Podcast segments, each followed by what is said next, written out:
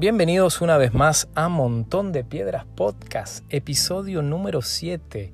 Ya estamos por el 7, qué increíble. Y estoy súper, súper mega emocionado porque es el primer episodio con un invitado especial. Y la verdad que no quería que solo pareciera una simple entrevista, sino más bien una conversación entre amigos. Y por eso he titulado este episodio Entre mates y café. Como buen argentino y como buen colombiano, eh, que hoy vivimos los dos en España, podemos ser parte de la misma iglesia que Gilson Barcelona. Y la verdad que estoy súper mega emocionado de tener hoy en Montón de Piedras a Oscar Calderón. Hemos estado hablando entre semana en una conversación por Zoom y, y bueno, quiero compartir esta conversación con, con todos los que escuchen este podcast. La verdad que el día de mi cumpleaños, el 18 de abril, me, llamó otro gran amigo, eh, Noé Rodríguez, fiel seguidor de este podcast. Me llamó junto con Oscar y estuvimos hablando los tres de Biblia, teología, casi por dos horas. Y la verdad que fue increíble. Y Oscar me dijo, tío, tienes que invitarme a tu podcast. ¿Cómo es que yo no estoy en Montón de Piedras? Y le he dicho, tú vas a ser el primer invitado a Montón de Piedras. Y dicho y hecho, he cumplido mi palabra. Oscar Calderón está aquí con nosotros. Oscar es em, pastor de la comunidad de Powerhouse en la iglesia de Hilson, Barcelona. Él lleva todo lo que es internship, también va a estar hablando un poquito de eso. Bueno, varias áreas, es un predicador increíble, eh, es uno de mis favoritos. No es mi favorito, tampoco le voy a hacer tanto la pelota, pero es uno de mis predicadores favoritos, lo quiero mucho y la verdad que me inspira siempre que se sube una plataforma a hablar. Y hoy vamos a poder hablar un poquito de eso, un poquito de, comunidades jóvenes, de, de internship, seminarios, yo qué sé, vamos a hablar un poquito del fin del mundo, de todo lo que está, estamos viviendo, está pasando, y vamos a hablar un poquito también de predicación. Así que nada, si querés en la parte de predicación saca tu libreta, apunta porque lo que tiene Oscar para hablar es increíble. Así que nada, me voy a callar yo, les voy a pasar ya con la conversación y espero que lo disfruten. Una conversación de una hora aproximadamente, así que espero que puedan escucharlo al completo porque no tiene desperdicio. Muchas gracias.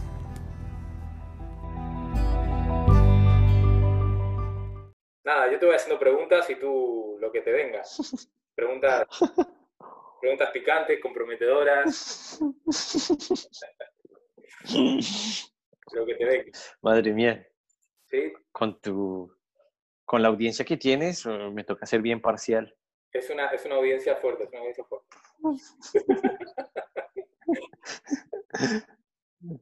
a ver, bueno, vamos a empezar, vamos a presentarte esto es raro porque es como estoy hablando contigo, pero a la vez supuestamente tenemos que estar hablando con más gente. Es como que si estuviéramos haciendo un live ahora mismo, ¿vale? Claro, vale, vale. Aunque no nos escuchen en directo, ya nos escucharán. Así que, nada, bienvenido Oscar, Calderón, hey, de Piedras. Hey, es un honor estar aquí teniendo una conversación contigo y con toda la gente que también nos está escuchando, así que súper emocionado es, es buenísimo. Mira, el, en Barcelona, o sea, yo te puedo decir, te, te estarán escuchando en Barcelona, pero en Barcelona tú ya eres conocido. Tú eres como, no sé, viene Puigdemont y luego vienes tú, o sea, en, en, en, nivel de famoso. Creo, creo que son más los haters que tengo ¿Ah, que los seguidores, creo. Pero eso te hace conocido también. Bastante, bastante, bastante. Ah. Pero bueno, también te, por lo menos yo tengo como un chivato aquí en el, en el, podcast que me dice de dónde, de dónde me escuchan. Y a mí me sale que me, que me escuchan en mi país también, en Argentina, que escucha gente, bueno, obviamente por aquí, por la zona de Reus, Tarragona, de toda esta zona. eh, unos amigos que tengo en Costa Rica también lo escuchan desde ahí. mando un saludo también.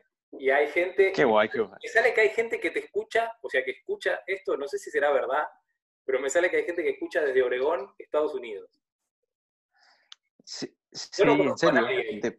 Yo no conozco. un, hermano perdido que tengas, un, seguramente, no sé, un primo, ¿sabes? Siempre tienes ese familiar perdido en el otro lado del mundo que cada Navidad te envía algo de dinero, así que puede ser él. Si, nos estás hablando de Oregon, si no estás escuchando de Oregon y quieres enviarnos algo, eh, te mandaremos el número de nuestra cuenta. tu generosidad. Total, total. Pero bueno, Oscar, para los que no te conocen, eh, ¿quién es Oscar Calderón? Eh, ¿De dónde vienes? ¿Qué es lo que has hecho? ¿Qué es lo que haces ahora? Un poquito para... Totalmente. Sí, bueno, actualmente y con Joel nos conocemos por, eh, en Barcelona, somos parte de la misma iglesia local que es Hilson Barcelona, uh, y por los últimos siete años esta ha sido mi iglesia, y entonces, bueno, en diferentes lugares, obviamente nuestra iglesia es una, es una, es una casa con muchas habitaciones, entonces mi recorrido empezó en Australia, en la universidad, a los 18 años, le dije a mis padres, uh, originalmente soy de Colombia, así que estaba en Colombia y le dije a mis padres, me quiero ir a Australia, a estudiar para convertirme en un pastor y mi mamá nunca la había visto llorar tanto. Ah, sentía que me iba a perder por el resto de mi vida, pero bueno, Dios tocó su corazón y, entonces salí a Australia y estuve cinco años estudiando y preparar, preparándome y luego conocí a la chica más guapa de todo este planeta, una noruega, toda una vikinga, ojos azules, rubia, ah, y ella se enamoró totalmente de mí, así que bueno, yo accedí también. Y, milagro, el milagro grande.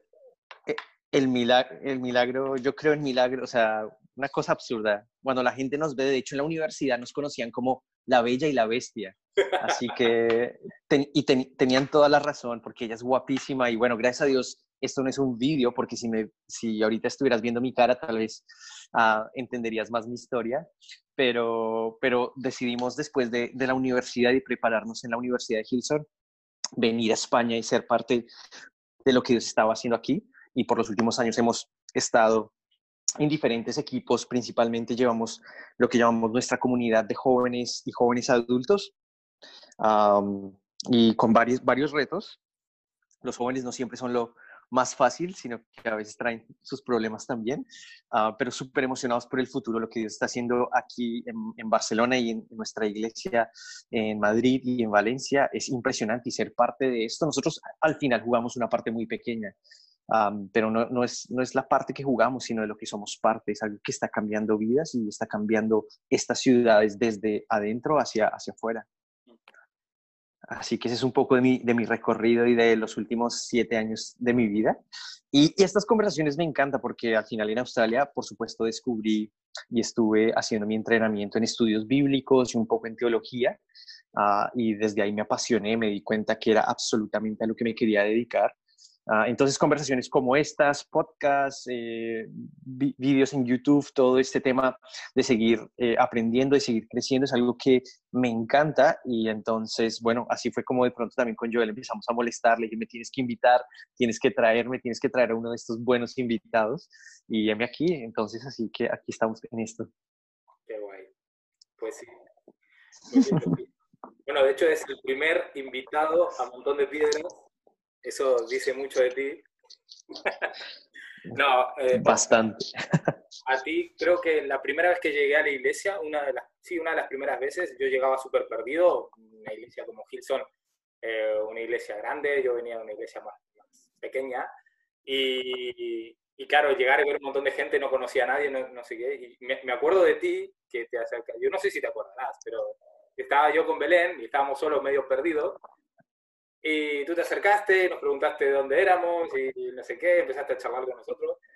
Y realmente algo que me, que me impactó, de, porque uno va a Hilson y le impacta todo lo que es eh, lo visual y, y, todo esto, ¿no? Pero algo que me impactó fue cuando ya nosotros nos plantamos en la iglesia y empezamos a, acudir regularmente, es verte a ti, eh, gente como tú, por ejemplo, eh, predicar desde arriba de, un, de, de una plataforma y a la misma vez eh, eh, cercano a la gente, estar, estar en la entrada recibiendo, saludando, eh, si es necesario repartiendo invitaciones, si es necesario cogiendo una escoba, barriendo, lo que haga falta. Y bueno, es un poco lo que me enamoré de, esta cultura de iglesia que tenemos, que es digamos que la, iglesia no se edifica sobre el, sobre el talento de unos pocos, sino sobre el sacrificio y el esfuerzo de muchos. Así que, yo me quito el futuro como tú. Total, y tal vez, tal vez no me acuerdo exactamente ese momento que te conocí, pero sí uno de mis, de mis trabajos es buscar la gente que tiene cara de perdido y, seguramente si tenías una cara de perdido, es, es, que fui así, pero no es broma, pero exactamente, creo que, creo que hablas exactamente del corazón de nuestra iglesia, donde queremos incluir a todos y nuestra iglesia eh, es una iglesia que tiene la capacidad de soñar en una escala global, pero donde cada persona que entra es importante.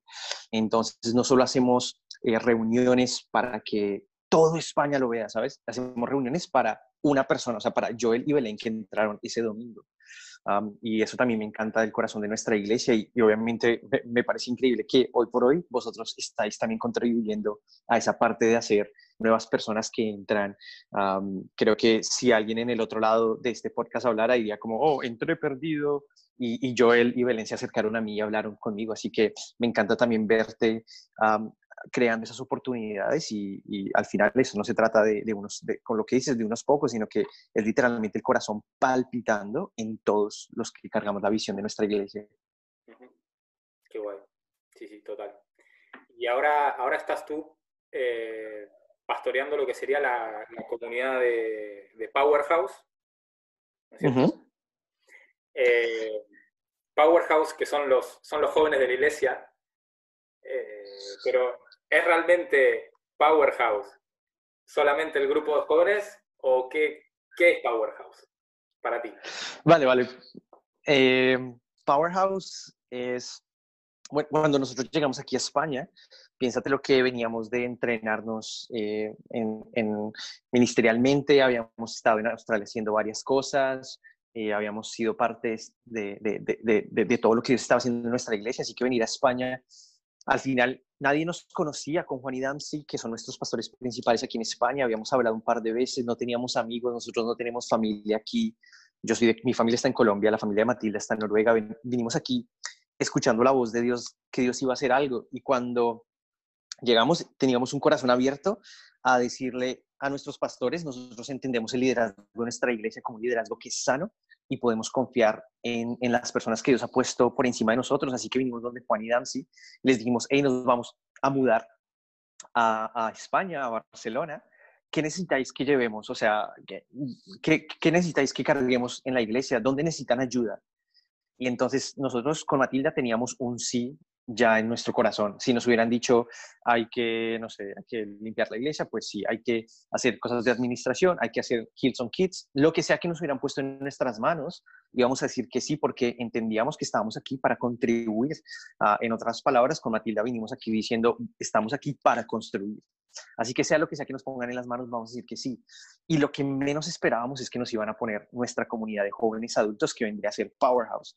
Entonces, cuando nos entregaron Powerhouse, y te lo digo, la primera reunión, cuando nos muestran el equipo, uh, y hay algunos de estos personajes que, que, tú sabes de quién estoy hablando, hay algunos de estos líderes, típico líder de, de jóvenes loco, como salvaje, sabes, que son como caballos salvajes que nadie los controla y, nos reunimos en la oficina, dicen como, hey, ellos van a llevar Powerhouse, este es el equipo, literalmente nosotros nos miramos con Matilde y, le dijimos a Dios como, ¿qué es esto? O sea, en serio, nosotros en Australia nunca hicimos jóvenes, nosotros no hicimos eh, jóvenes adultos, yo no, sabes, yo tal vez ni siquiera soy tan cool para ser un pastor de jóvenes, ah, y en nuestras manos era como, ¿qué es esto? Y, y, con la misma resolución le dijimos a Dios que sí, y tomamos Powerhouse en una, o nuestra comunidad de jóvenes adultos en una época en la que eh, tal vez necesitaba algo de estructura y Dios nos ha permitido literalmente eh, trabajar con estos caballos salvajes. Y me encanta, me encanta este pensamiento. Es más fácil eh, tomar un caballo salvaje que resucitar uno que está muerto. Y nuestros líderes de jóvenes son salvajes. Es una cosa absurda. O sea, literal los domingos me toca retenerlos, me toca que no digan esto, los estoy, pero prefiero esto a algunos, eh, o lo que es más conocido en algunos ministerios de jóvenes, como el típico líder de jóvenes que está ahí ah, y está como todo pasivo. nuestra iglesia es caracterizada por eso, sobre todo a nivel de jóvenes. Es, tenemos un espíritu que está al frente, está cargando, está, está levantando la atmósfera. Típico pastor de nuestra iglesia, no puedes decir no, a mí, a mí Juan, lo que me diga eh, es literalmente, tenemos el espíritu como sí, si es como, si hay que saltar de este balcón, bueno, sí, como sea, lo hacemos, ¿sabes? Tenemos este espíritu de que es nuestra iglesia y vamos a crear la atmósfera a lo más alto. Entonces, cuando me dices como que es Powerhouse en verdad y todo esto, hacia nosotros obviamente es un gran desafío en nuestra iglesia. Hoy por hoy Powerhouse es conocido como una comunidad que es vibrante, eléctrica, la gente quiere ser parte de eso, gente con muchos más años quiere ser parte de eso, gente más pequeña quiere ser parte de eso. Y eso es lo chulo. Al final todo el mundo puede pertenecer, es una de las formas en que nuestra iglesia crea este espíritu de tú perteneces aquí, porque tú llegas, llega una persona nueva y tiene, no sé, 23 años, entonces lo conozco en la sala de bienvenida, hey, ¿cómo estás? Bla, bla, bla, hey, ¿cuántos años tienes? 23, ah, ya eres Powerhouse, pero ya soy parte de una comunidad, pero no soy miembro, tú ni siquiera sabes en lo que yo creo, tú no sabes mi pasado, tú no sabes no sabes absolutamente nada, no pasa nada, ya eres Powerhouse, ya, ya tienes una comunidad, ya tienes un montón de amigos. De hecho, ya tienes un montón de planes. De hecho, guárdate ya el, verano porque tenemos un festival que se llama Summer De hecho, guárdate también esta fecha. Eh, y es como, y es una de las formas en que nuestra iglesia dice, ya pertenece aquí. Y eso pasa en diferentes áreas. Tenemos Sisterhood, que vendría a ser lo de las chicas, toda nuestra, nuestra comunidad de, de, mujeres y vendría también estar Young and Free con nuestra comunidad más de adolescentes. Pero es esta sensación de desde el día que llegas, listo, ya tienes una comunidad, ya perteneces. Y sobre todo en las áreas de jóvenes donde hay muchos problemas de identidad, gente donde ha sido rechazada, gente donde ha ido diferentes iglesias donde no se sienten parte. Eh, nuestras comunidades, nuestra iglesia, Powerhouse o cualquier comunidad, hasta Hillsong Kids, va a funcionar en como ya perteneces aquí. Esto ya es tuyo. No tienes que ser miembro, no tienes que seguirnos en Insta, no, no tienes que vestirte como nosotros. Ya eres parte de esto. Total. Eso es algo que siempre lo, lo, remarcas tú y, se remarca a, nivel de reunión, ¿no? Que cada persona que entra eh, ya es parte, ¿no? Y eso abre, abre las puertas a todo el mundo, ¿no? Es, es un bienvenido a casa que no es, que no es solo en, un lema, en una frase, sino es, son puertas abiertas a todas las personas. Y, y, y si es verdad, aunque hablamos de jóvenes, y porque tú llevas ese ministerio y todo, eh, obviamente Hilson no es una iglesia de jóvenes, eh, como quizás de fuera se puede ver o lo que fuera. Eh, tú y yo conocemos a gente muy mayor que, cada domingo eh, está viniendo a nuestra casa, es parte, está involucrada, sirve en la iglesia. Em, y, así en, todas las áreas, lo que tú decías, ¿no? Esto de ser parte es en, es en todas las áreas, es para todas las edades, pero específicamente hablamos de los jóvenes porque creemos que sí es verdad que tienen un empuje muy fuerte, es una comunidad muy fuerte dentro de nuestra iglesia y, y, son los que, digamos, de alguna manera empujan a todo eso, ¿no? Total, ese, decime, decime. No, adelante. No, y, creo, que, creo que es el futuro, creo que en un nivel de, de pronto historia de la iglesia, en el, en el momento en que el, el liderazgo o los pastores o los diáconos, lo que sea, se detienen y dejan de ver a la siguiente generación, hay un estancamiento en la iglesia. Así que una de las cosas que ha creado nuestra iglesia y que es altamente conocida y también altamente criticada es porque la mayoría de nuestros pastores eh, empiezan casi que en sus entre, entre 25 a 30 años. La, la gran mayoría, no todos, porque, pero eh, empiezan o los empezamos a entrenar donde Muchas otras denominaciones tal vez pensarían que requieres de 10, 15 años de experiencia. Muchas de estas cosas, nuestra iglesia tiene un espíritu de creer, y no solo a nivel de pastores, te vas a dar cuenta un montón de líderes que son jóvenes también, y creo que eso apunta muchísimo a que no estamos esperando el futuro, sino que el futuro es ahora y lo estamos creando estamos creando ya los que van a tomar la, la, carga de la iglesia hacia el frente. Entonces no estamos esperando al futuro, bueno, Dios ya envíanos a esta persona, ya, el futuro ya es ya, el futuro es lo que creas hoy mismo. Sí, sí, sí. Y de hecho, bueno, lo, lo vemos, ¿no? tú eres un pastor bastante joven. ¿Qué edad tienes tú, Oscar? 25 años. 25 años, tío. Parece que tuvieras 40, pero tienes 25. Sí. Es que se me, se me, ha caído todo el pelo. Tengo 25 años, pero no tengo pelo, por eso parezco de 40. Ah, pero sí, 25 pues años nomás. Yo tengo 32 y ya, ya, ya me consideran viejo a mí. Los Powerhouse, por ejemplo. Ya no me invitan a sus, a sus festivales, a sus cosas. Llegué, llegué a la iglesia la justa. Cruzaste la línea, sí, cruzaste la línea. Porque Powerhouse, de hecho, yo es parte... Eh, Powerhouse es de entre las edades de entre 18, a 30. 18 a 30. A 30. Sí. sí.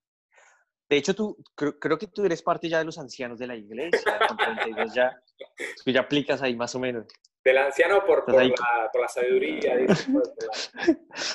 Sí, también, también. Iba a ser. Y nunca creí que con 30 años iba a ser viejo, iba, iba, a ser viejo. Y, ah, y, ahorita, ahorita que hablabas de gente un poco mayor en nuestra iglesia, y Gilson no es una iglesia de jóvenes, pero sí que es una iglesia con un espíritu joven. Entonces, tú ves gente que es mayor, mayor de verdad, o sea, 60, 65 años, y son gente activa en nuestra iglesia que a veces los ves más, o sea, con, con los ojos más abiertos en la reunión y con, ¿sabes?, saltando más alto que nuestros jóvenes. Sí, sí que hay un espíritu joven que no, que no respeta edades, ¿sabes? Entonces, a mí me encanta, hay un señor en la iglesia que se llama el señor López, ah, y, su disposición y su corazón. Eh, este, este, este, tío me llevará, no sé, 45 años de edad por encima mío, o tal vez no es tan viejo, y ahora le estoy diciendo viejo. Por favor, señor López, si estás escuchando esto, lo siento. Se llama señor ah, López, no tiene nombre, se llama señor, López. No tiene nombre, así por, así, así de mayor es que su nombre es innombrable, señor López. Ah, y, el espíritu joven que este señor carga es absurdo. Entonces, a veces va a tener más energía que incluso, que incluso muchos de nuestros líderes de jóvenes, porque tiene un espíritu joven y eso me encanta. Total. Al final, al final la juventud es una actitud del corazón más que, más que algo físico, ¿no? 100%, 100%. 100%. Como tenemos jóvenes de 21 años que, madre mía, o sea, están es, son caballos muertos como de los que hablaban. Hablaba hace un rato de que son imposibles de revivir, lo que sea, necesitan avivamiento para que alguien los reviva de nuevo. Y, entonces también hay gente mayor que absolutamente me, me, me vuela la cabeza el espíritu que carga. Sí, y, y, me sorprende también, bueno, algo, ahora ya no tanto porque ya lo veo como algo normal, ya todas estas cosas para mí son normal, pero bueno, hay alguien que por ahí le, todavía le choca mucho, por ejemplo, cuando, a mí, cuando yo llegué, eh, ver unos pastores con tanto empuje en la iglesia como Juan y Dancy, siendo tan jóvenes, porque para mí eran jóvenes, tienen mi edad, o sea, para mí eran jóvenes, o sea, yo, yo me considero joven todavía. Sí, sí. Pero verlos, verlos eh. con ese empuje, verlos que gente con, yo qué sé, con mucho recorrido, con mucha experiencia, eh, mayores que ellos, poniéndose, digamos, sujetándose a ellos, ¿no? En el sentido, sujetarse, por ahí es una palabra que suena feo, pero me entiendo lo que quiero decir, o sea... Eh, sí, estar bajo la autoridad. su servicio y reconocer su autoridad espiritual, ¿no? La verdad que es, increíble Sí, es una de las cosas que a mí aprendo muchísimo de nuestro pastor Juan y de, y de Dancy, es que ellos empezaron creo que a los 23 años, es la iglesia, eh, la iglesia aquí en España, y, el valor y, los pantalones que debían tener para, para, empezar a los 23 años en, una, en un país secular, pero donde también la iglesia eh, protestante cristiana evangélica, eh, su estado es muchísimo, sí, está, está más marcada por ancianos de la iglesia, como lo que ahorita estábamos molestando. Entonces, ver gente que literalmente mayor que ellos, incluso sus padres mismos son parte de nuestra iglesia y el domingo no es su hijo, el domingo es su pastor. Ah, y Juan y Dan sí, sí que son una bendición, están, están loquísimos por ver este país avivado y, creo que eso los hace la gente perfecta, los candidatos perfectos para lo que Dios quiere hacer aquí en España. Qué bueno. Mm. Totalmente. Entonces, Oscar, ¿qué le dirías a, eh, a, por ejemplo, a un líder de jóvenes de, otra iglesia, digo otra iglesia por, por, decir somos una iglesia, somos un cuerpo de Total. pero de quizás que está trabajando en, otra denominación, en otra parte del mundo, allí que te escucha en Oregón, Estados Unidos, por ejemplo, y tiene, y tiene su, su, grupo de jóvenes, eh, ¿cómo, ¿qué consejo le darías para hacer crecer esa comunidad, para poder formar una comunidad fuerte de jóvenes? Genial, yo creo que em, lo primero y, la relación, la relación tal vez pastor principal y pastor de jóvenes, creo que va a ser clave ah, para ti, Juan, Juan no es mi mejor amigo, Juan es mi pastor. yo no quiero que Juan sea mi mejor amigo, porque yo lo que necesito es un pastor, necesito un líder.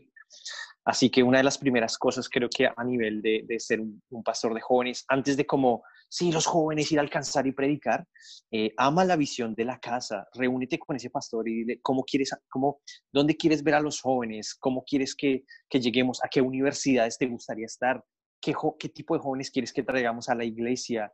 Eh, enamórate de la visión que, ese pastor o, que Dios le ha dado para esa ciudad.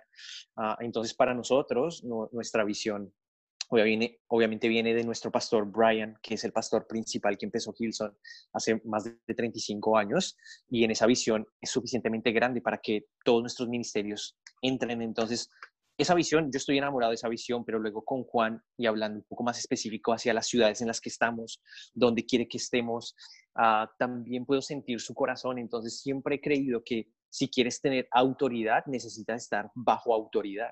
Y cuando me pongo bajo la autoridad de Juan y le digo, vale, ¿qué quieres que hagamos? ¿Qué te parece si hacemos esto?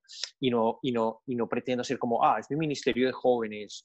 a muchas iglesias veo, veo una desconexión entre, digamos, la reunión de la mañana, donde es la reunión de la, gente mayor, de las familias, y luego en la tarde, entonces es la reunión de jóvenes y parecen dos iglesias diferentes, dos ministerios totalmente opuestos y se siente una tensión ahí entre como, ah, la tarde es mucho mejor, no, la mañana es mejor, no, la tarde, bla, bla, bla. Pero yo creo que cada vez pastores de jóvenes tenemos que trabajar más con nuestros pastores principales o pastores de campus para garantizar que, la experiencia y la visión grande de no solo alcanzar jóvenes, sino alcanzar absolutamente todo, cómo entramos nosotros. Ah, entonces, tener esas conversaciones creo que es clave para mí estar en contacto con, con Juan y con aquí también hay, nuestros pastores de campus, Samuel y Susana, donde ven a los jóvenes que quieren, eh, sienten que debemos cambiar algo, es clave. Y eso me da una idea para luego lo que me van a pedir, te lo voy a decir, lo que pide Juan es como necesitamos alcanzar todos los jóvenes de Barcelona. Y digo, en serio, todos, todos. Eh, sí, sí, todos, o, solamente tal vez los de este barrio. No, no, no, todos. Es como, es muchísimo. Entonces luego búscate un equipo y entonces búscate un equipo y búscate la gente menos predecible, búscate gente diferente a ti. Entonces yo ahorita mi equipo, si lo ves, ah, son totalmente diferentes a mí, tienen fortalezas que yo jamás pensaría eh, poder hacer. Hay gente que haría cosas que yo jamás haría, hay gente que piensa y que es 10 veces más inteligente de lo que yo soy. Ah, y los he juntado en un equipo porque la visión es tan grande que no puede recaer solamente en una persona. Así que si estás escuchando esto solo, tú solo no vas a poder alcanzar todos los jóvenes de tu comunidad o de tu barrio. Necesitas a un equipo. Y esto es mucho eco también en la Biblia cuando habla de delegar, cuando habla de, de cómo tal vez el líder principal o el pastor principal eh, se va a encargar de los temas un poco más fuertes y luego hay un sistema de delegación, también con los discípulos en limpiar las mesas, en quién, quién pone la mesa y todo este sistema. Ah, entonces, creo que un equipo es clave y luego, por último, yo creo que mantén tu pasión, tu pasión. Y eso son los jóvenes. Eh, enamórate de los jóvenes. Los jóvenes es en nuestra iglesia al final, porque está llena de jóvenes, el Ministerio de Jóvenes ha producido absolutamente los mejores líderes en nuestra iglesia. Yo creo que entre todo el tema creativo y todo el tema de jóvenes hemos producido absolutamente los mejores líderes. Piénsalo en, si conoces en nuestra iglesia a un Phil Dooley, a un Carl Lenz, si conoces a Chris Méndez también. Son gente que nació a través de construir, porque si puedes llegarle a un joven, te lo digo, le puedes llegar a cualquier persona. Si puedes lograr que un joven de 12, de 13 años te escuche por 25 minutos, puedes predicarle a quien tú quieras. Si logras que un chaval de 22 años abra su corazón por ansiedad, por lo que está viendo, ah, por cómo se está sintiendo, déjame decirte una cosa, no hay nadie que no se vaya a abrir a, ti. Entonces, creo que si mantienes tu pasión, tu pasión, los jóvenes, ah, porque veo también, y de pronto, de pronto un, un, pensamiento, veo muchos pastores de jóvenes que están en contacto con su pastor, que están en contacto con su equipo, y eso es todo. Eh, eh, ¿qué es lo que quiere el pastor? Equipo, lo ejecutan. Y es como la parte del medio. pero a mí me encanta, a mí el domingo en la noche se acaba la reunión y hacemos algo que es como el after o si la fiesta después, ¿no? Y me encanta ir y entonces comemos o cenamos con los, con los, con los jóvenes, estoy ahí, eh, nos estamos tirando comida, este, le, eh, ¿sabes? Estamos haciendo vida con los jóvenes, o sea, soy el pastor de jóvenes, pero no soy como eh, la conexión con Juan o solo mi equipo y que nadie más lo haga. Entonces, para mis líderes les dejo claro, hay que estar, em, hay que ser, hay que estar con los jóvenes. ¿Sabes? Si eres un pastor de oveja, tienes que oler a oveja. ¿Sabes? Si eres un panadero y pasas por enfrente de mi casa y no hueles a pan, es porque hoy no hiciste pan. Así que si, si quieres ser un pastor o, o un líder de jóvenes, tienes que oler a tus ovejas. Hueles a joven, y a veces los jóvenes huelen un poco mal, así que eso también vas a, vas a oler un poco mal, uh, pero hueles a lo que huelen ellos, porque si estás oliendo muy bien o si hueles a otra cosa, es porque estás pasando tu tiempo en otro lugar. Entonces, para mí son las tres claves, estar bajo autoridad, tener un equipo y mantener tu pasión, tu pasión. Top. Sí. Top, top. Espero que eso sirva a alguien. Esperemos. Allí en Oregón, espero que esté, esté tocando tu vida. Allá en Oregón hay alguien ministrado y llorando en este mismo momento. Eh, eh, nombraste ahora también, citaste la Biblia, sos una persona bastante apasionada con, las escrituras. ¿Estás llevando ahora lo que es internship también? Exactamente, sí. Entonces, hace ocho meses, eh, nuestro pastor me pidió que entrara en staff o al equipo de la iglesia de trabajar tiempo completo y empezamos o, o retomé como un poco un proyecto que se llama internship, que es un, se podría decir un internado de seis meses o, un, entrenamiento intensivo, suena así mejor, un entrenamiento intensivo de seis meses, donde eh, tienes la oportunidad de ver cómo nuestra iglesia funciona y al mismo tiempo crecer en algunas áreas académicas. No somos una escuela bíblica como tal, creo que en la definición sería un entrenamiento de ministerio porque es muchísimo más práctico pero sí que tenemos la posibilidad de dar algunas eh, clases académicas, poder abrir un poco hacia estudios bíblicos, hacia teología y Espíritu Santo y varias cosas así que, que son, que, que, al final capacitan para construir la iglesia local. Qué guay. Qué guay. Y bueno, eh, hacemos un poquito de promoción, de publicidad. Son seis meses Sí, son seis meses. Sí, el que quiera venir, absolutamente. De hecho, vamos a empezarlo. El mundo puede venir, no hace falta que sea parte de la iglesia Hilson, ¿no? Total, total, total. Nosotros, bueno, el 80% de las personas que recibimos, eh, o 70%, vienen de Latinoamérica. Mm. Hemos tenido gente también de Irlanda, de Estados Unidos, y, y bueno, es un programa para absolutamente todos. Incluso muchas iglesias envían a sus líderes y por seis meses pues entrenan y luego los enviamos de regreso con una perspectiva más grande. No tiene nada que ver con ser parte de Hilson, no ser, o sea, al final, al final tú vuelves de Hilson ni nada de esto. Es simplemente un entrenamiento ministerial y es, yo creo que es una de las formas también en que nuestros pastores y nuestra iglesia es generosa. Abrimos las puertas, o sea, tienes la posibilidad de que te abran las puertas a estar en primera fila y ver absolutamente cómo hacemos todo en el centro te vuelves como parte del staff por seis meses. Entonces, ahorita nuestros interns que se, que se, que se van a graduar este sábado, Uh, tuvieron la posibilidad de estar en las, en las reuniones de equipo donde Juan está retando al equipo a este nivel y a las reuniones donde de pronto nos está diciendo, hey, hay que mover, hay que, hay que movernos en la reunión, ¿sabes? Tienen, están en la oficina, estamos ahí trabajando, están viendo reportes, están viendo llamadas, están viendo cómo la iglesia funciona.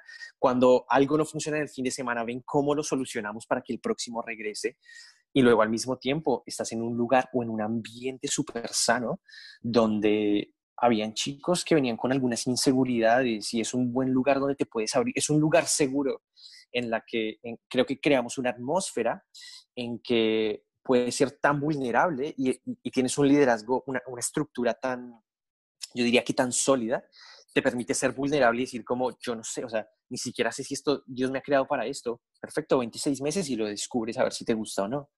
Y la plataforma es increíble, terminas con un montón de amigos uh, y por supuesto vas a estar en Barcelona por seis meses, o sea, ¿qué más, qué más le puedes pedir a la vida? Uh, entonces el, el, lo vamos a empezar de hecho en enero del 2021, de enero a junio, y coges un poquito de, de, de verano y va a ser absolutamente increíble. Qué guay. Sí. Qué guay, qué guay la verdad que es, bueno, es, a todo el que lo pueda hacer, la verdad que es, es una pasada.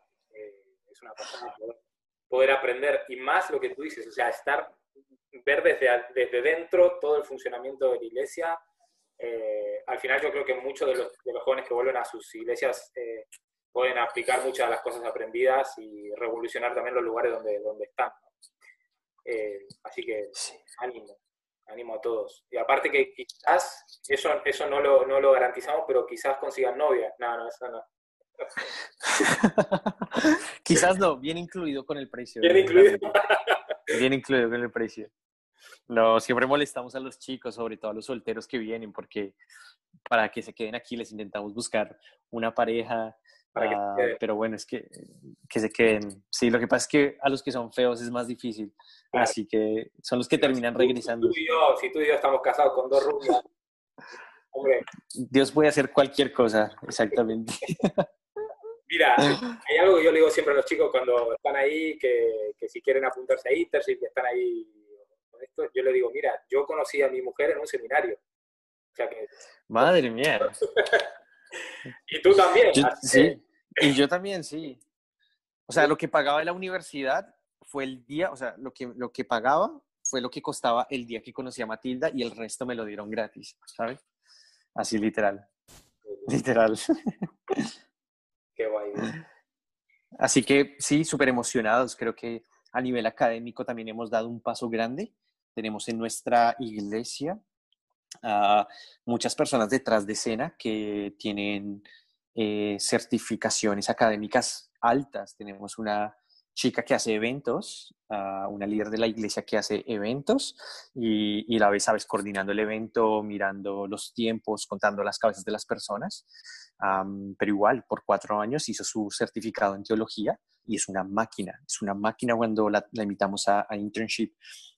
tenemos también otro, otro chico que es parte del equipo de internship que hizo tres años en un instituto aquí en Barcelona y, nosotros estoy hablando de tres personas con, em, con estudios académicos de teología, pero con tres perspectivas totalmente diferentes por las universidades, el lugar donde las hicimos, los profesores que tuvimos.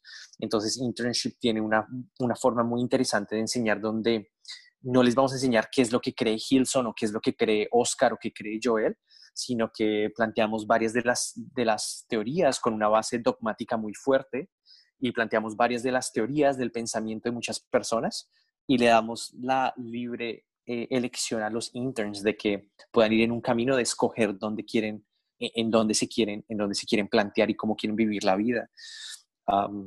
entonces nos ha resultado muy bien, fue uno de los saltos más grandes que hicimos esta vez y, y bueno, ninguno de los interns eh, se cambió de religión, así que yo creo que lo hemos hecho bien. pero veo que está bien.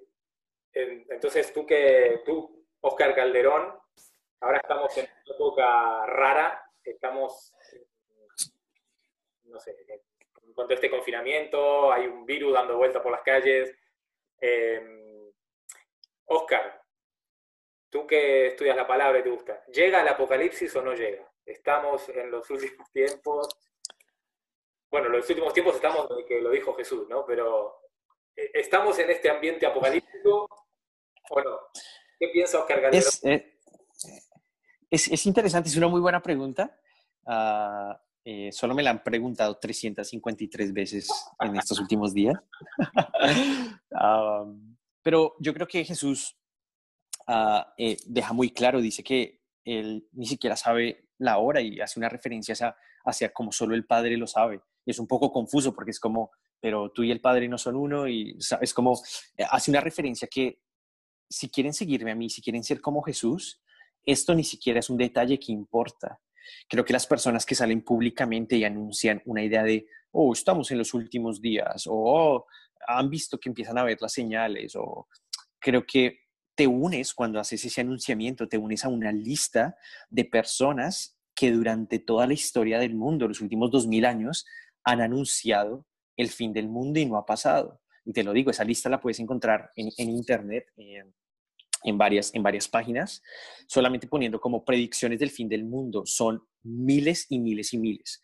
Y son la lista, para mí, de la gente que no ha contribuido a construir la iglesia, la ha ayudado más bien a destruir.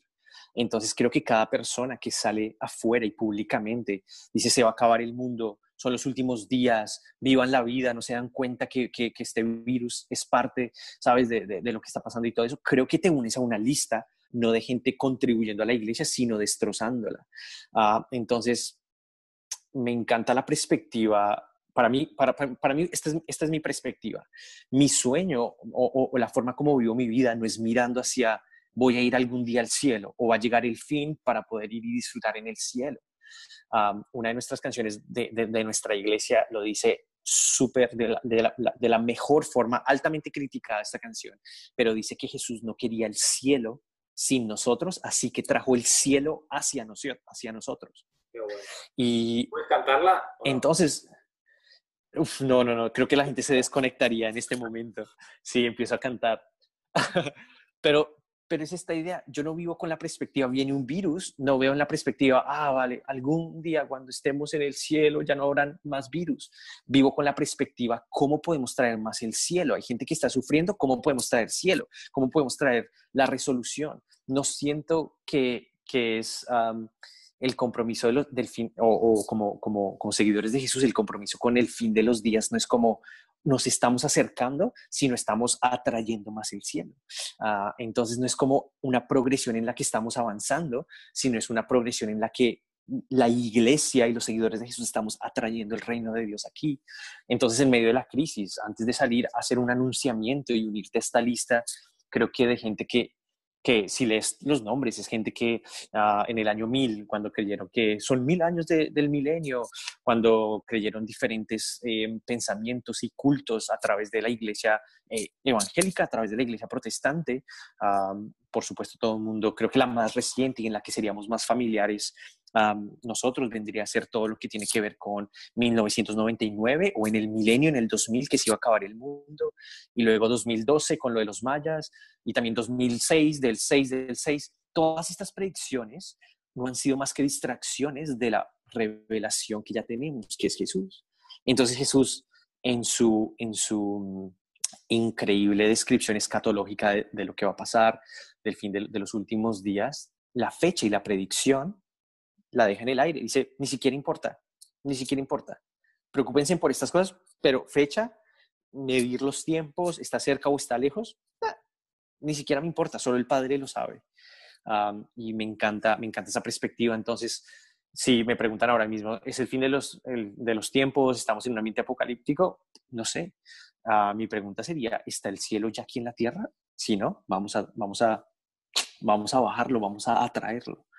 Y, creo que así vivimos este, esta, esta crisis o este virus en esta temporada. Uh, personalmente, yo con mi esposa no vivimos como sentados esperando que Dios venga y nos recoja y, y salve a todo el mundo, sino entendemos que somos los, las manos y los pies de Jesús aquí en la tierra, somos la representación, el cuerpo de Cristo, tenemos una cabeza que es Jesús, nosotros somos el cuerpo, así que hay gente sufriendo, pues vamos a consolarla, hay gente hambrienta, vamos a alimentarla. Uh, y es parte de lo que me encanta también de nuestra iglesia, de la actividad, uh, nuestra, nuestro entrenamiento, nuestra, nuestro mensaje durante la crisis eh, se ha mantenido, domingos, reuniones, hemos, lo hemos mantenido, pero el incremento social no ha sido incremento de, oh, vamos a hablar más del apocalipsis, no, el incremento ha sido, vamos a ayudar a más personas, vamos a, vamos a, vamos a salvar. Y, y creo que eso, eso me vuela la cabeza. Sí, sí. Así. Estás predicando, ¿eh? Todo. Increíble. O sea, pum. No he predicado, eh, o sea, creo que así como 10, 11 semanas no estoy en una plataforma. Así que si me das 10 minutos, te los voy a, te los voy a predicar como sea. Por eso mi mujer ya no quiere hablar conmigo. Está, dice, cada vez que me hablas ya siento que me estás predicando el Por eso estás hablando hoy conmigo, ah. porque quieres predicar. Exactamente. Cualquier oportunidad. No, pero... ahorita al final... ¿Cómo? Que ahorita al final, ah, ahorita al final voy a hacer un llamado. Ah, buenísimo. Ah, para las personas. Tienes libertad, ¿eh? Tienes libertad para... para... Total, ya, ya, yo ya me puedo todas mis cartas. Si te invité a ti aquí es porque puede pasar cualquier Totalmente, cualquier, cualquier cosa, cosa, puede pasar, pasar, y probablemente. Y probablemente va a pasar, como dices tú. Exactamente, 100%.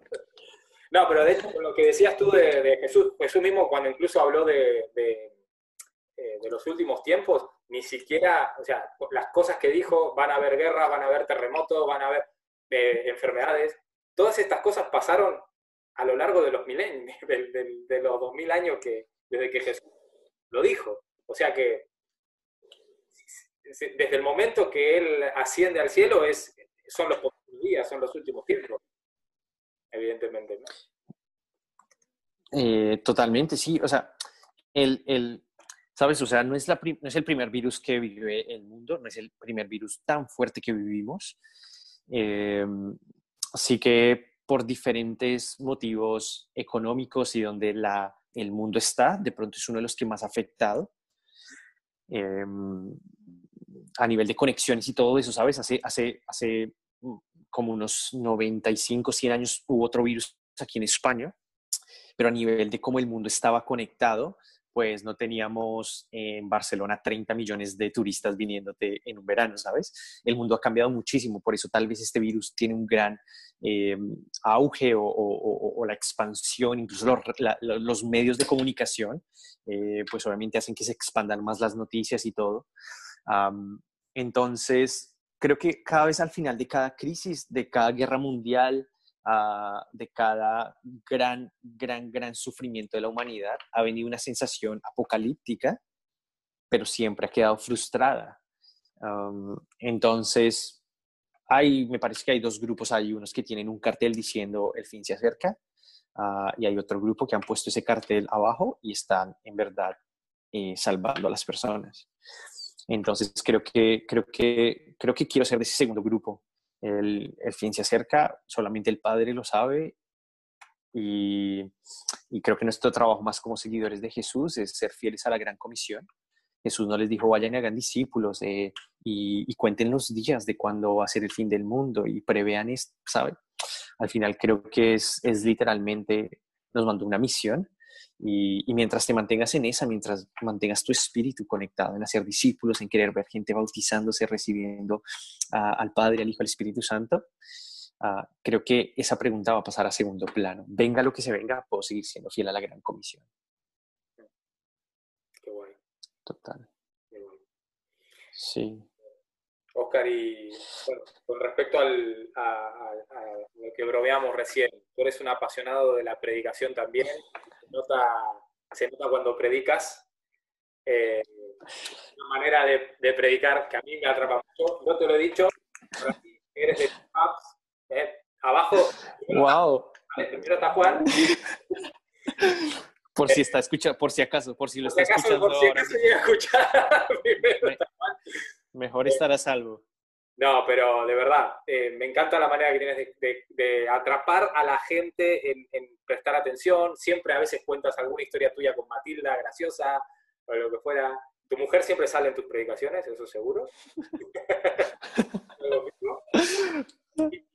y, bueno, ¿cuál es el, eh, cómo, preparas una, predicación para, para llegar? ¿Qué, ¿Cuál es el mensaje que quieres llegar a la gente y cómo lo, cómo lo, cómo lo preparas, cómo lo, cómo lo armas?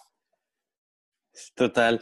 Bueno, el, el, el, definitivamente predicar es, yo creo que es la, una cosa que se me, que se me da bien. Ah, no, soy muy, no, no, tengo muchos talentos, o sea, no soy muy bueno para nada. De hecho, mi padre cuando, cuando era pequeño y me ponían a dormir, mi padre oraba y decía, Dios, haz lo bueno para una cosa, para predicar tu mensaje y, literalmente Dios solo me dio ese talento. O sea, tú, yo no puedo jugar fútbol, eh, yo soy malísimo en FIFA, yo no puedo cantar, yo soy fatal en la, sabes, como todo lo que he intentado, pero ponme un micrófono, ponme la Biblia, lo que sea, y te lo, y, te lo voy a predicar. Siento que es lo que viene fácil a mí cuando lo descubrí.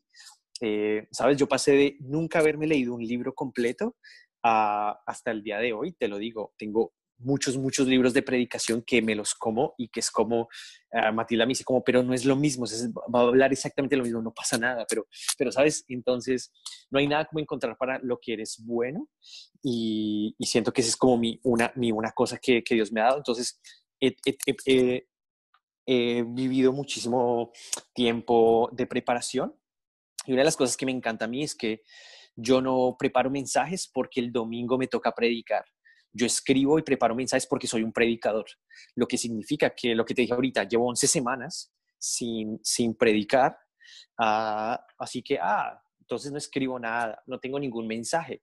Significa que estoy escribiendo y, preparando absolutamente lo que viene para la siguiente temporada.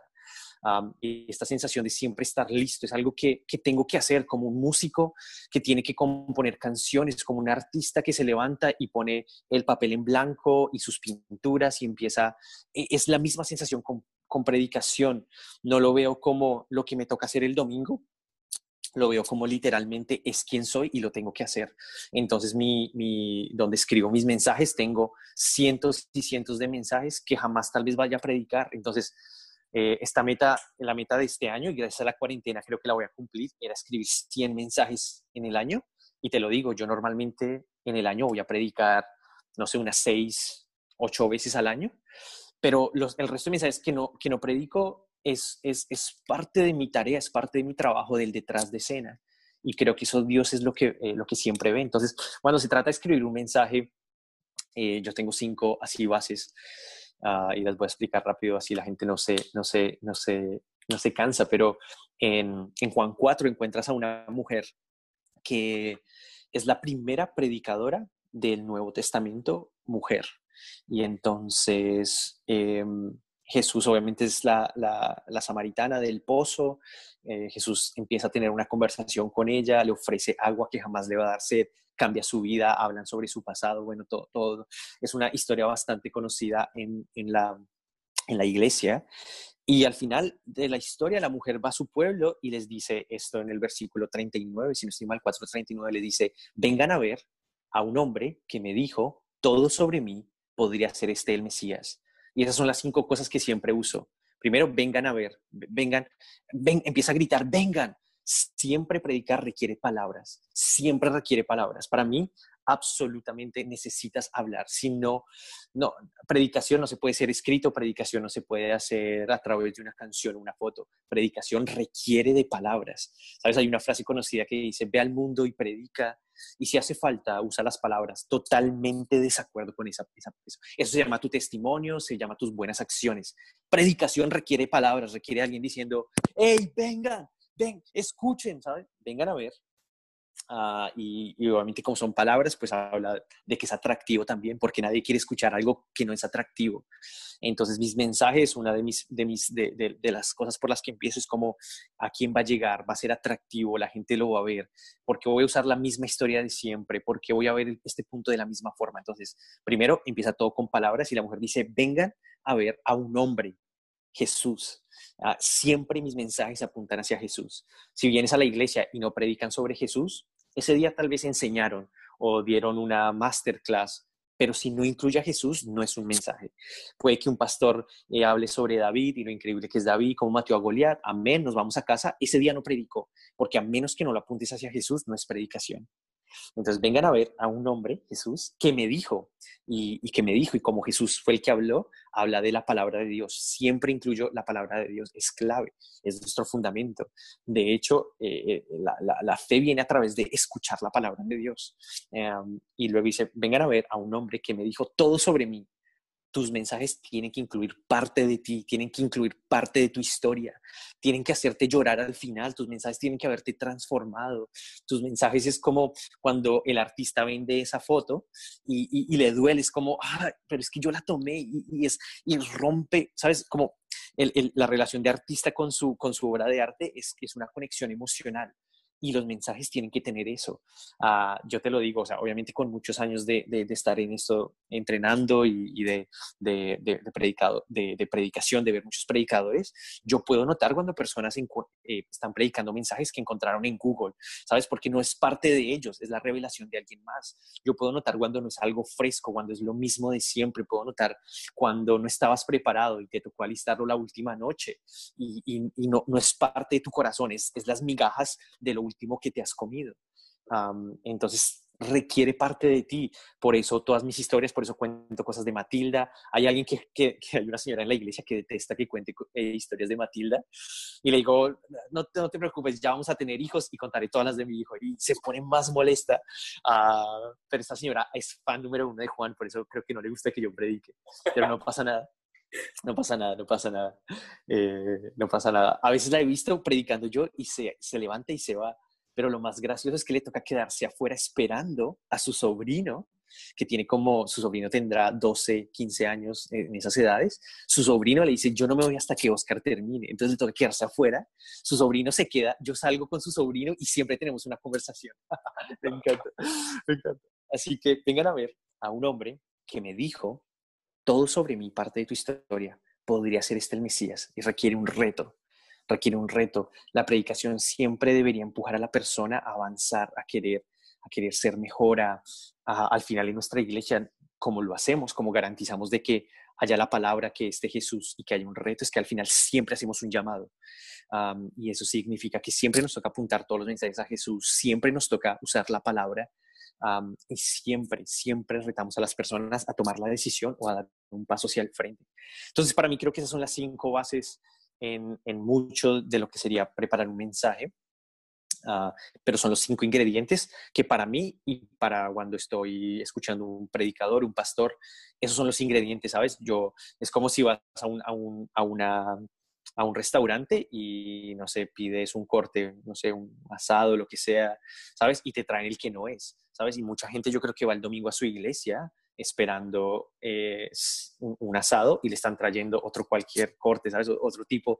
Entonces siempre me garantizo, siempre me garantizo que, que los mismos ingredientes estén, así, así la gente puede, puede, puede, puede comer lo que en verdad vino a recibir y bueno, este es un tema también bastante grande en cuanto a inspiración de Dios, de dónde empiezo, pero mientras mantenga estos cinco ingredientes, creo, que, creo, que, creo que soy fiel al estándar que la Biblia nos da y, que, y, el modelo que Jesús también nos dio de su predicación. Qué bueno. Qué bueno, es para apuntar eso, ¿eh? Creo que lo tengo apuntado en la clase que habrás dado por ahí. Me suena mucho lo que dijiste, pero Sí. Lo repetimos, vengan a ver. Posible. Que me dijo todo sobre mí. ¿Será este el Mesías? Está bien, lo dije bien. Podría ser este el Mesías, sí. Entonces, de hecho, ese, es un mensaje completo.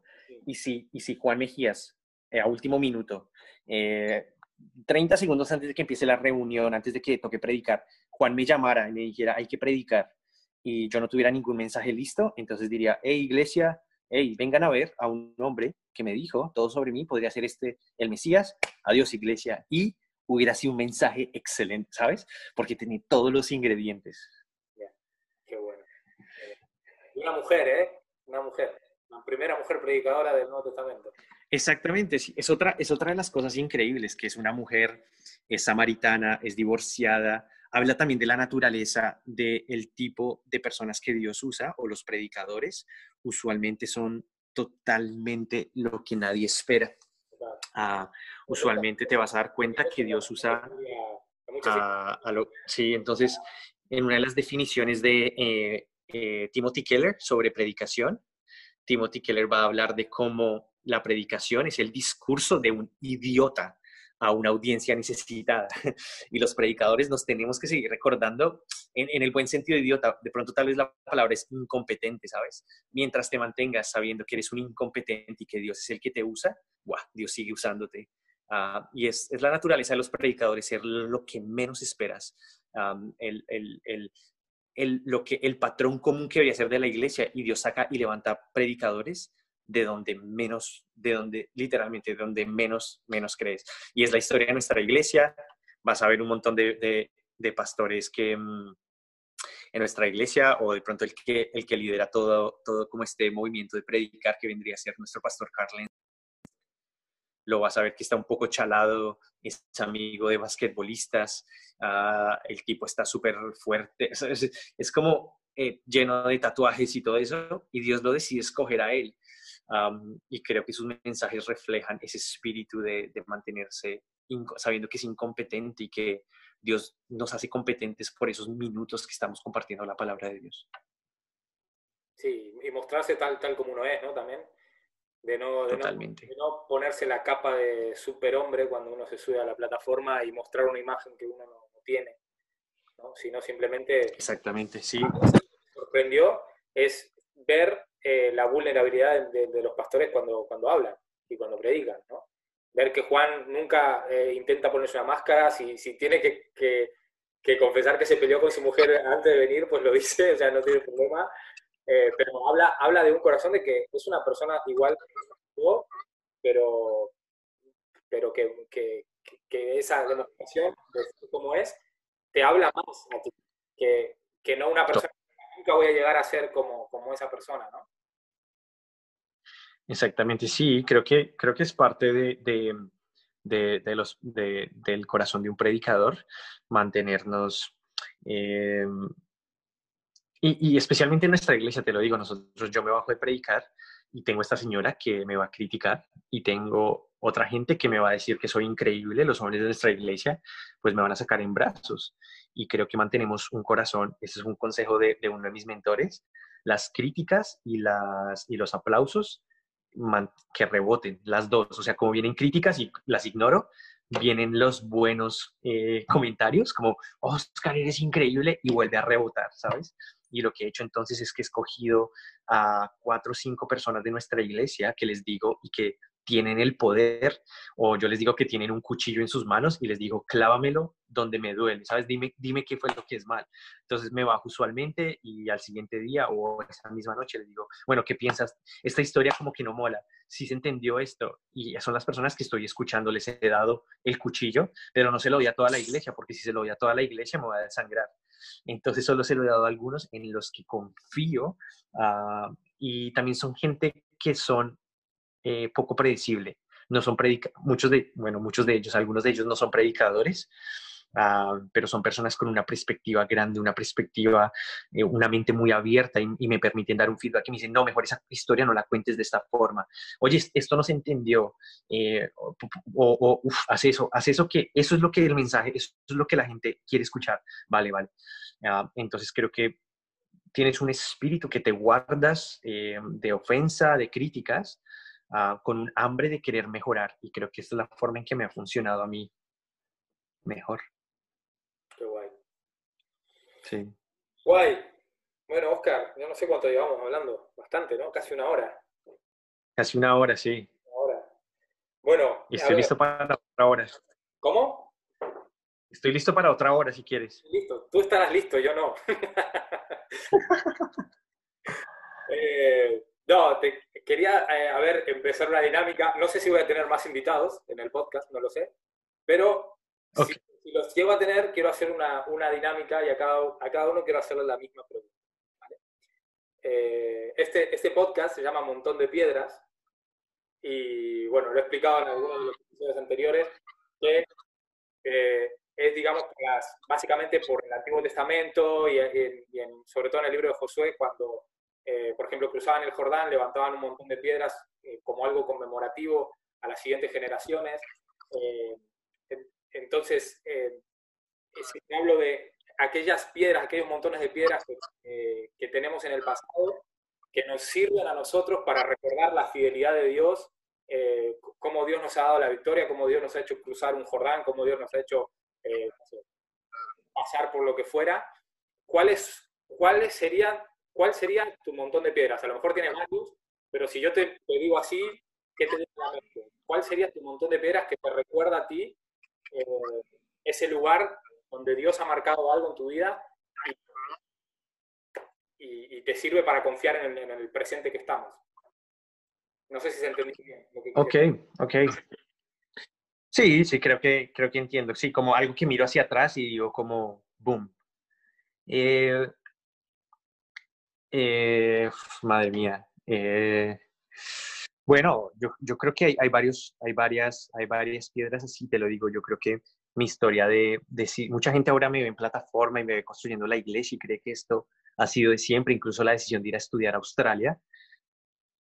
Pero yo creo que una de las piedras más grandes fue incluso saliendo del instituto y como estar perdido en la vida, o sea, cero iglesia, absolutamente nada y el 26 de abril del 2011 en, en, Estados Unidos. O sea, yo fui a Estados Unidos porque no tenía otra cosa más que hacer, no, tenía, no quería ir a la universidad, no sabía qué estudiar. Mi padre me envía a Estados Unidos y nadie, nadie, nadie quiere practicar inglés conmigo, me voy para practicar el inglés. Nadie quiere practicar, voy a restaurantes, voy a reuniones, nadie quiere hablar conmigo.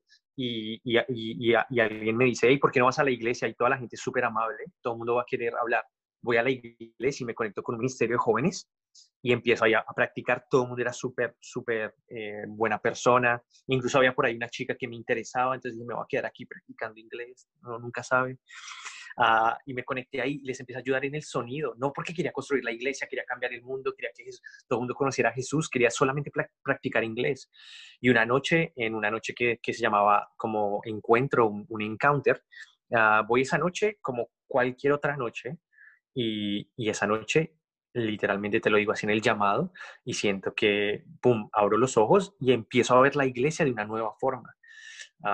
y, veo, veo el que está trabajando detrás de escena, el que está pasando el micrófono, veo, empiezo a ver la iglesia ya no como el lugar donde vengo a practicar inglés, pero como todo, todo, todo el mundo en una unidad hacia, hacia tirando hacia el mismo lugar. Y entonces siento en mi corazón, y de pronto está, no sé si esto contesta las, las preguntas, pero Dios me dice, eh, esto, es lo que te esto es lo que vas a hacer el resto de tu vida. Y entonces salgo de ese lugar y le pregunto al pastor de jóvenes, esto fue lo que sentí, esto fue lo que escuché, y él me da el, manual o como la publicidad de ir a Hilson College y pone a Hilson en mi mapa. Ah, y para mí creo que es uno de esos momentos en los que no hay coincidencia en lo que después se vendría a ser la iglesia o la casa que me iba a preparar a mí para mi futuro, donde iba a conocer a mi esposa, donde iba a conocer a mis futuros líderes y mentores, donde iba a encontrar a mis mejores amigos, donde Dios me iba a dar la oportunidad de desarrollar lo que había puesto dentro de mí. Entonces, para mí, creo que es como inmediatamente recibo a Jesús, puedo ver el, propósito y cuando recuerdo esos días, de hecho, este pastor de jóvenes todavía, eh, todavía nos mantenemos en contacto y, y me dice como, es que yo ni siquiera sabía qué decirte. Yo solo tenía ese, él se había graduado de Hilson College, tenía ese folleto ahí guardado. ¿Y qué le digo a este chaval? ¿Qué, qué le digo? ¿Que siga orando? Bueno, aquí está, ¿por qué no piensas de esto? Pero lejos de imaginar que estaba poniéndolo en las manos al que iba a tomar el, el, los jóvenes de, de España uh, o que iba a influenciar a, a, a, las personas, ¿sabes? A ese nivel y todo.